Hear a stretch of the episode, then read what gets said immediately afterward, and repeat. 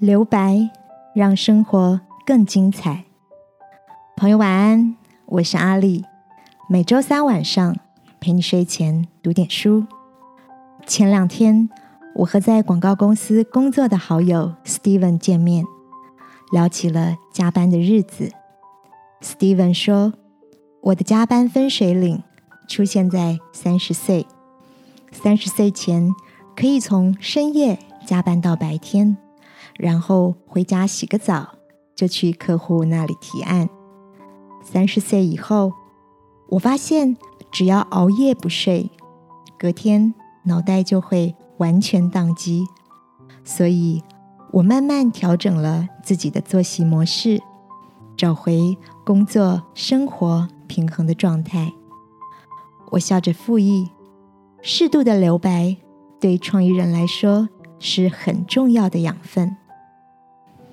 今晚要陪你读的这本书，书名叫《留白工作法》，所探讨的就是摆脱生活中不停运转的状态，利用策略性的停顿，减少一天中瞎忙的时刻，为自己预留一些珍贵的喘息时间。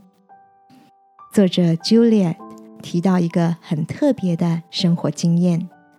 就是和家人去郊外度假时，试着为壁炉生火，却怎么也点不着火苗。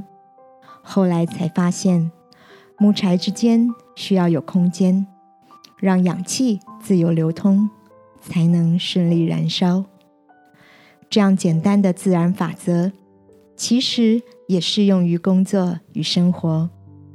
当行事历被塞得一无空隙，脑中多到满出来的事，让我们无法有充足的留白空间，好好点燃思绪与热情。亲爱的，最近的你正为着哪些事情忙碌呢？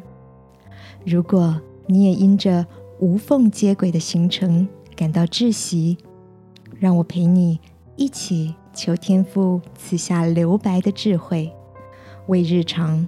注入一些氧气，使心情与思绪在平静中重新得力。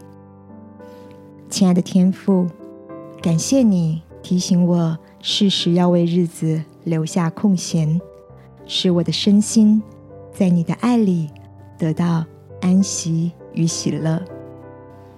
祷告，奉耶稣基督的名，阿门。晚安，好好睡。祝福你，善用留白的暂停，为生活点石成金。耶稣爱你，我也爱你。